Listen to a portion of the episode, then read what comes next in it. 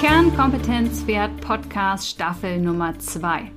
Wir erwecken den Podcast zum Leben. Ja, nachdem der Podcast in der ersten Staffel ja eher eine Einbahnstraße war und eine Frontbeschallung von mir und du Wissen konsumiert hast, möchte ich nun den Fokus in der zweiten Staffel darauf legen, dich zu animieren, die individuellen Erkenntnisse, die du bekommen hast, zu nutzen und dabei in die Umsetzung zu kommen. Denn praktisches Handeln macht erst den positiven Unterschied für dein Pferd. Ja, der zweite Fokus ist, dass statt Inselwissen zu einem bestimmten Thema das Gesamtbild Pferd mehr betrachtet werden soll. Denn was ich in der Pferdewelt beobachte, sind sehr häufig aufgescheuchte Hühner, die hektisch von links nach rechts rennen und völlig kopflos irgendwelche Zusatzfuttermittel, Geräte, ja, was weiß ich, an allen wundersamen Teilen, die es da so gibt auf dem Markt, die Gesundheit des Pferdes zu verbessern.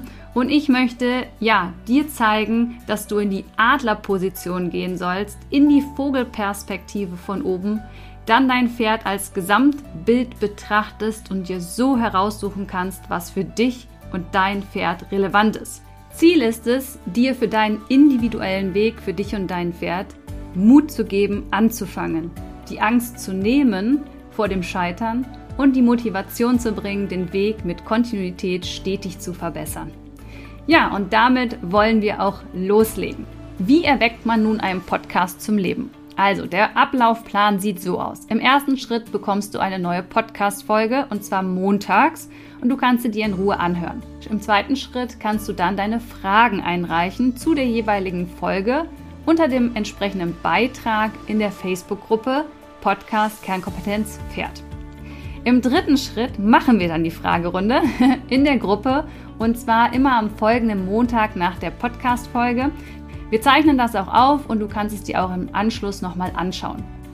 Also, ich hoffe, du bist Teil, wie wir den Podcast zum Leben erwecken und freue mich schon auf den interaktiven Austausch zwischen uns Pferdemenschen. Los geht's! So, heute soll es um Pferde-Gehirngerechtes Training gehen, denn dein Pferd hat sich nicht ausgesucht, wie sein Gehirn funktioniert. Da es sich hier um eine Buchvorstellung handelt, möchte ich es im Vorfeld kennzeichnen mit Werbung, Namensnennung und Verlinkung. Also starten wir rein in Pferde-Gehirn-gerechtes Training. Hier, ich möchte sie nicht halten und will sie auch nicht sehen. Nutcase geht einfach nicht in den Hänger. Stell sie an die Straßenrand mit einem Schild um den Hals, Pferd zu verschenken. Mein Freund hatte einen hochroten Kopf. Er stampfte mit dem Fuß auf und ging dann einfach weg. Da stand ich nun mit einem verschwitzten Pferd, Strick in der Hand. Offensichtlich hatte das Teamwork in den letzten Stunden nicht so gut geklappt. Ja, so startet nämlich das Buch Horse Brain, Human Brain mit dem Titel Erkenntnisse aus der Neurowissenschaft, wie Pferd und Mensch denken, fühlen und handeln von Janet Jones erschienen im Kosmos Verlag. Und ja, ich habe das Buch extrem gefeiert und daher möchte ich es dir hier einmal mit den Erkenntnissen aus dem Buch mitgeben und auch vorstellen. Ja, wie sieht jetzt Pferdegehirngerechtes Training aus? Denn äh, ich glaube, das ist uns allen bewusst, das meiste, was wir so in der Pferdewelt machen, hat irgendwie mit Versuch und Irrtum zu tun, auch gerade so im Trainingsbereich. Und äh, ja, heute ist es äh, möglich, auf Basis von Neurowissenschaften das Training pferdegerechter aufzubauen, eben in diesem Fall ähm, dem Gehirn des Pferdes angepasst. Man kann das Training natürlich auch noch auf biomechanische, sportphysiologische und andere ähm, Faktoren anpassen. Da sind wir heute sehr viel weiter. Hat alles Vor- und Nachteile, das will ich auch gleich noch äh, mit einfließen. Aber ich glaube, gerade hier die Neurowissenschaft führt wirklich zu weniger Frust und Fehlkommunikation sowie Ärger. Und ich denke, das klingt doch wunderbar. Also lass uns reingehen in die Fakten rund um die Neurowissenschaft. Ja, wir steigen direkt voll rein, denn du hast einen präfrontalen Kortex. Nein, das denkst du dir vielleicht, wenn du jetzt nicht Anatomie gemacht hast im Studium, was das sein soll. Das ist ein Bereich im Gehirn, der direkt hinter dem Stirn, hinter der Stirn liegt. Und er führt zu einer unbewussten Analyse von ja, verschiedenen Dingen, die halt so im Alltag auf dich einprasseln ähm, und die du in deiner Umwelt siehst. Ähm, ja, um dann quasi im zweiten Schritt entscheiden zu können, was du machst oder eben auch nicht machst. Ich würde sagen, wir nehmen ein Beispiel. Mm, du siehst im Halbdunkeln eine Person. Also dein Auge nimmt einen Umriss wahr.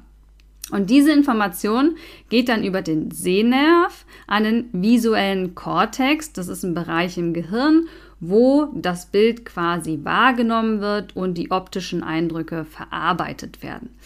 Ja, und dann geht es quasi stille postmäßig weiter auf, das muss man sagen, relativ langsam im Weg zum präfrontalen Kortex, der ja die unbewusste Analyse macht. Und du denkst dann, kenne ich den, muss ich mich fürchten und kommst dann aufgrund deiner unbewussten Analyse irgendwann zu dem Schluss, eine Handlung zu starten. Also entweder, pff, das ist Peter und deine Handlung ist Hallo sagen und winken oder äh, das ist ein fremder Mann und es ist dir unangenehm und äh, ich wechsle lieber mal die Straßenseite. So, Szenenwechsel. Wir gehen in das Pferdegehirn, denn äh, so arbeiten, wenn das so arbeiten würde, das Pferdegehirn, dann wäre das Beutetier längst verspeist worden. Also, hat dein Pferd keinen, und ich wiederhole das gerne nochmal, keinen so ausgebildeten präfrontalen Kortex wie du sondern es hat eine direkte Verschaltung zwischen der Wahrnehmung und der Handlung. Also eine direkte Verbindung zwischen Auge und Bewegung. Heißt, das Auge sieht etwas, diese Information geht auch, wie bei dir, an den visuellen Kortex und wird dorthin geleitet. Und von dort geht es aber sofort in den Motorkortex. Das ist ein Bereich im Gehirn, der die Motorik kontrolliert, also, ganz einfach gesagt, den Befehl an den Körper gibt, fliehe, Flucht, jetzt. Und das Pferd läuft dann äh, natürlich los. Jetzt müssen wir uns ganz klar, uns müssen wir uns bewusst machen, dass dieser Vorgang für das Pferd unbewusst abläuft, weil ja der präfrontale Kortex nicht da ist.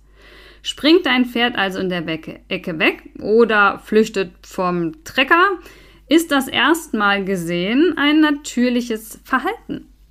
Denn sie können ja ihre instinktiven Handlungen nicht vollständig steuern, so wie du und ich. Ja, und äh, natürlich kannst du in der Ausbildung dein Pferd darauf hinführen, an einen Traktor oder auch an die gefährliche Ecke, logischerweise. Du solltest aber dabei bedenken, dass die Verschaltung in, deinem, in dem Gehirn deines Pferdes ähm, braucht einfach mehr Zeit und dein Verständnis und die Geduld, um sich selber sicher zu fühlen und das zu verarbeiten. Jeanette beschreibt es so, dass das Gehirn des Menschen zielorientiert ist und dagegen das Gehirn des Pferdes stimulusorientiert, was natürlich schnell zu Kommunikationsproblemen oder ich würde sagen Missverständnissen führt, was dann natürlich wie im Einleitungs in der Einleitungsgeschichte äh, doch zu Wut, Aggression leider auch manchmal und Unverständnis gegenüber einander ähm, hervorruft, ja. Äh, also super spannend. Äh, Take-Home-Message, der präfrontale Kortex, äh, der die unbewusste Analyse macht, sodass du deine äh, Handlungen und instinktiven Handlungen steuern kannst. Das haben wir so beim Pferd nicht. Ja, im nächsten Kapitel dreht sich dann alles um das Sehvermögen und seine Konsequenzen. Und auch da möchte ich dir so ein paar Fakten mitgeben, die ich fürs Training relevant halte. Denn Pferde sehen völlig anders als wir. Und daraus sollten sich ja auch eigentlich Konsequenzen fürs Training geben, die wir aber häufig einfach ignorieren. Vielleicht, weil wir sie nicht wissen ähm, oder weil wir einfach zu viel davon ausgehen, dass äh, das Pferd eigentlich das gleiche sieht wie wir. Wir schauen uns hier heute die Sehschärfe an. Es sind natürlich noch viele weitere Punkte im Buch genannt, auf die ich jetzt nicht alle eingehe, aber das fand ich äh, mit den Zahlen sehr bewusst.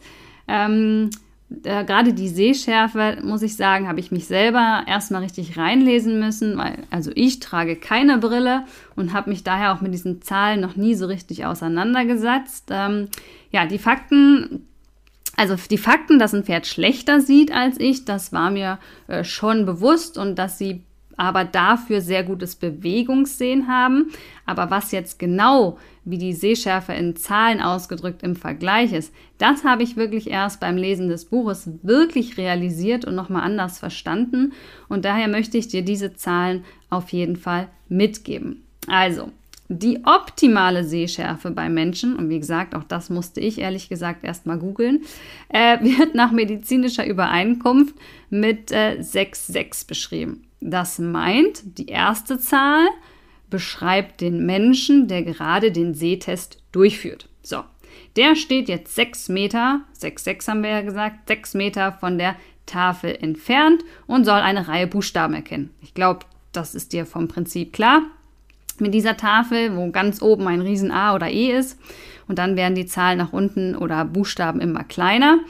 Ähm, und die zweite Zahl jetzt, wir hatten ja 6,6 gesagt, ist die Entfernung von einem Menschen mit einer optimalen Sehfähigkeit und äh, der das gleiche Zeichen sieht. In unserem Fall mit 6,6 wäre das gleich, also hat der Mensch im Test sieht genauso gut wie der Mensch mit einem optimalen Seh, mit einer optimalen Sehfähigkeit. So, dein Pferd, jetzt switchen wir in die Pferdewelt wieder, das rangiert zwischen 6,9 und 6,18. Und im Buch beschreibt sie es so, die Details, die du als 9 Meter Entfernung wahrnehmen kannst, denn du bist hier im Beispiel die Nummer 2 mit der optimalen Sehschärfe, also die 9. Wir nehmen als erstes Beispiel die 6, 9. Der, der optimal sieht, ist der Mensch. Der sieht also die Details aus einer Entfernung von 9 Meter perfekt scharf. Kann dein Pferd im besten Falle, es gibt ja auch individuelle Unterschiede, ähm, äh, erkennen, wenn es nur 6 Meter entfernt ist. Ja, das heißt, erst wenn das Pferd 6 Meter an das gleiche Objekt rangekommen ist, dann sieht es die gleichen Details wie du. Und im schlechtesten Fall, ja, wie gesagt, die Range bei den Pferden ist zwischen 6,9 und 6,18. Das heißt, jetzt schauen wir uns die 6,18 an. Ja, das heißt, im schlechtesten Fall siehst du die Details schon aus einer Entfernung von 18 Metern, ja, Zahl 2. Und dein Pferd aber erst, wenn es bei einer Distanz von 6 Metern ist. Übersetzt heißt das vom Prinzip, ja, dein Pferd müsste 50% bis 200% näher an das Objekt rankommen, um die gleichen Details zu sehen wie du. Und also ich finde diese Zahlen schwer beeindruckend. Und äh, ja, da hüpfen die herzensguten Pferde immer noch über verschwommene Sprünge in einem Affenzahn im Galopp mit uns, wenn wir zum Beispiel durch einen Parcours reiten.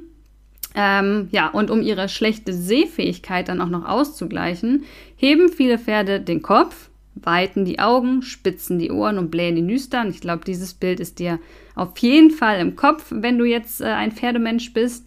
Denn so können sie einmal durch das Ohrenspitzen natürlich ihren Hörsinn, durch das geblähte Nüstern ihren Geruchssinn ähm, optimieren oder verbessern ähm, für die Wahrnehmung der Umgebung. Ja, also sie nehmen das hinzu, Geruchssinn und Hörsinn, um ihr Sichtfeld zu verbessern, heben sie auch noch den Kopf, um einfach die Realität um sich herum dann besser wahrnehmen zu können mit verschiedenen Sinnen, weil, wie gesagt, das äh, Pferd diese keine so gute Sehschärfe hat. Wie sich ein Pferd dann wohl fühlt, äh, wenn in so einer Situation der Kopf runtergeriegelt wird und vom Objekt weggedreht, das lassen wir einfach mal unkommentiert hier stehen. Ja, die beste Sehschärfe haben die Pferde übrigens mit 7. Zuvor sind sie noch nicht voll entwickelt und danach beginnt es bereits wieder schlechter zu werden. Und auch die Rasse spielt hier eine Rolle und das war mir persönlich auch nicht so bewusst. Also, Take-Home-Message für dich. Pferde sehen verschwommen, trüb, eindimensional und schummrig. Auch wenn ihr Bewegung sehen, insbesondere in der Peripherie, also so hinter dir, wo du nichts sehen kannst, viel besser ist als bei uns, ja. Daher passiert es auch oft, dass ein Pferd sich erschrickt und wir denken, boah, da war doch nichts. Da das Pferd aber die Bewegung hinter sich viel präziser wahrnehmen kann, aber, und das ist jetzt wieder natürlich der Punkt, ohne es scharf zu sehen. Ja, das heißt, es erschrickt Nicht, weil es da nichts ist, denn du siehst einfach deine eigene Realität und das Pferd sieht eine andere und in dem Falle wirklich eine komplett andere.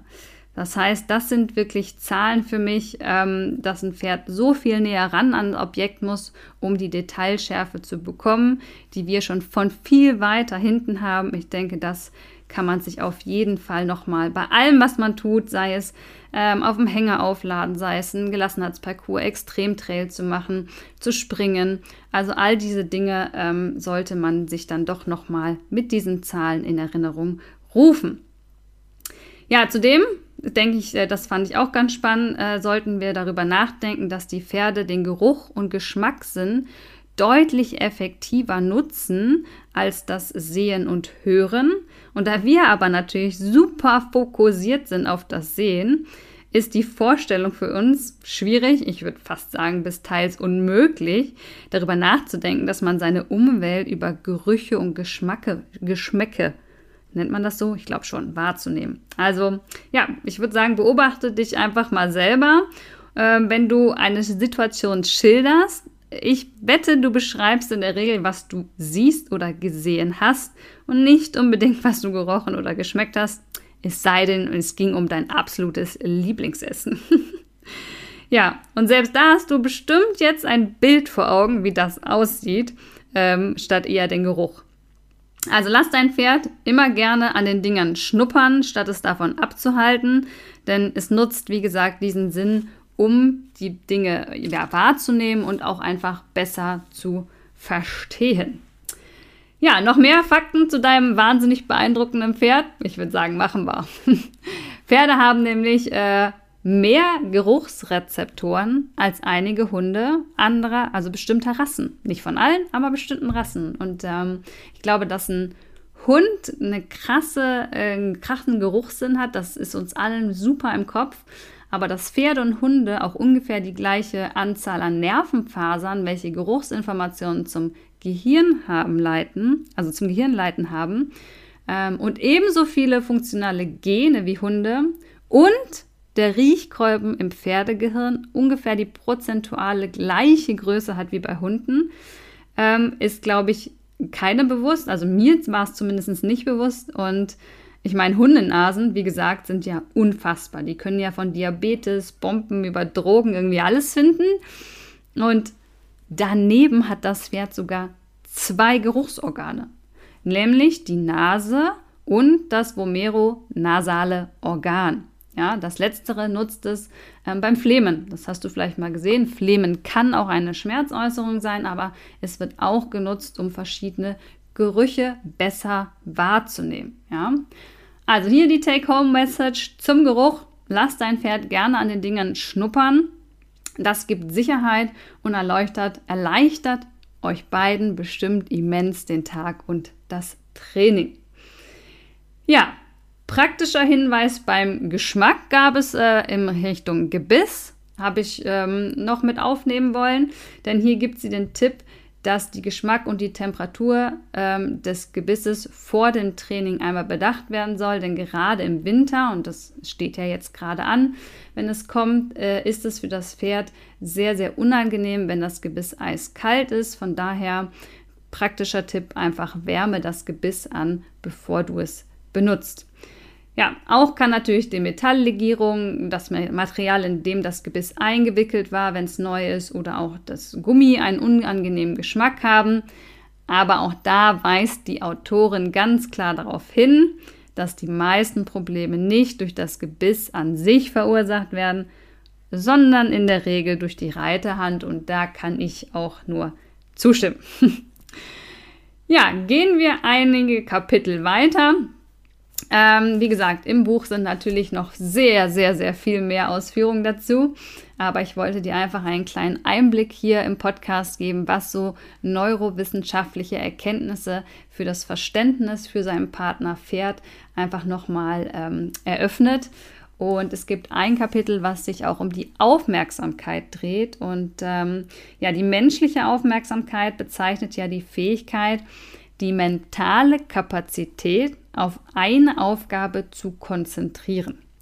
Ja, und das ist aus meiner persönlichen Einschätzung die größte Hürde in unserer heutigen Zeit. Es wird ganz klar aufgezeigt, warum das Gehirn nicht, ja, nicht fähig ist, Multitasking zu betreiben. Ähm, ein menschliches Gehirn kann die Aufmerksamkeit nicht gleichwertig auf verschiedene Aufgaben verteilen, auch wenn wir meinen, dass wir das dauern können, ja. Enttäuschend, ne? Nicht wahr? Und äh, ja, gleichzeitig wichtig zu wissen, und auch hier hat sie ein paar Zahlen genannt, die am Ende doch wieder erschreckend sind.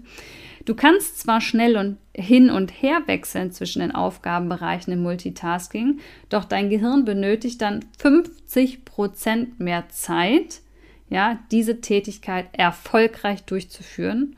Und schlimmer noch, neben der Geschwindigkeit leidet auch die Genauigkeit, ja, sodass die Produktivität und die Erfolgsrate, und wie gesagt, das ist alles äh, nachgewiesen, um circa 40 Prozent verringert wird beim Multitasking. Also hör auf damit.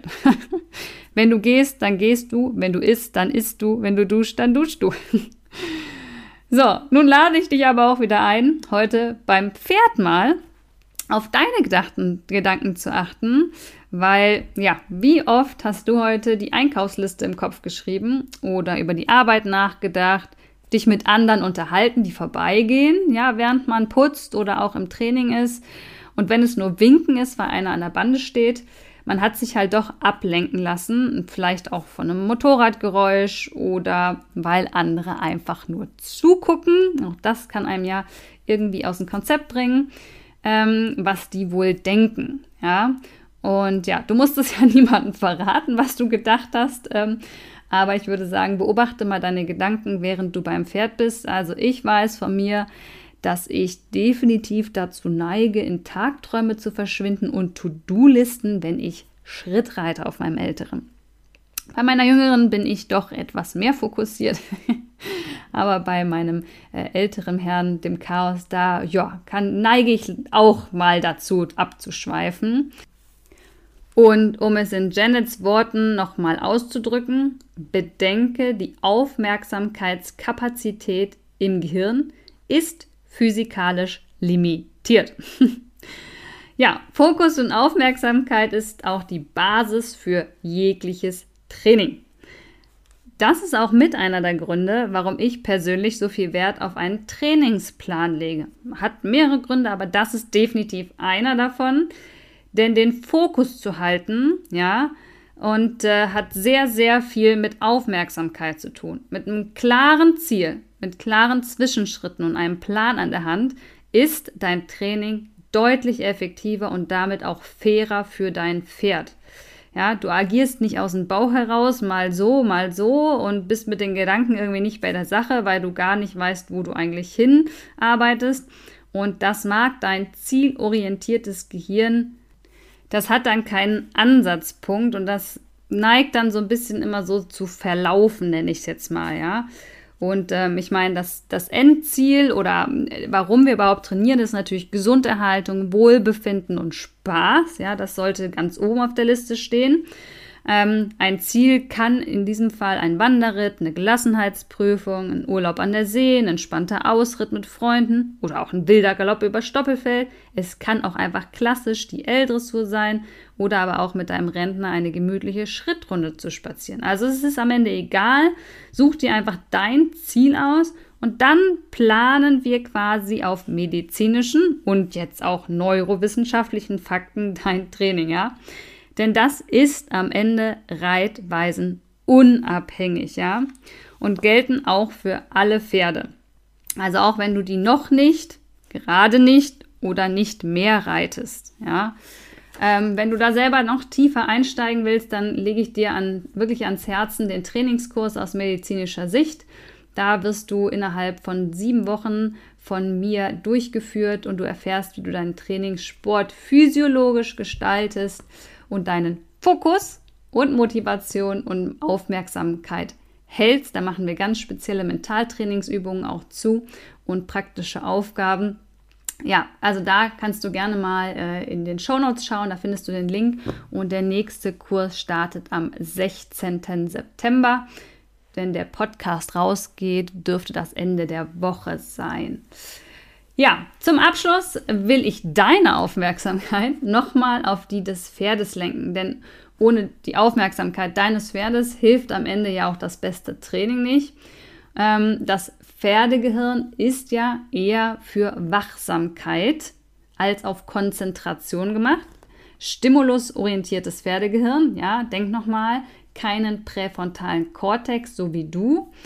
Und so kann es eben nicht seine Instinktivhandlungen abmildern, wie du es im Prinzip kannst, ja. Es kann sich als Beutetier eben auch nicht leisten, die volle Aufmerksamkeit auf eine Aufgabe zu haben, denn äh, es ist darauf programmiert, immer fluchtbereit zu sein. Es ist also am Ende deine Aufgabe, ihm beizubringen, seine natürlichen Instinkte nicht zu folgen und nicht von Stimulus, also Ablenkung zu Ablenkung zu hüpfen. Und ja, genau die Konzentration und Aufmerksamkeit dann über eine längere Zeit auf den Menschen zu fokussieren.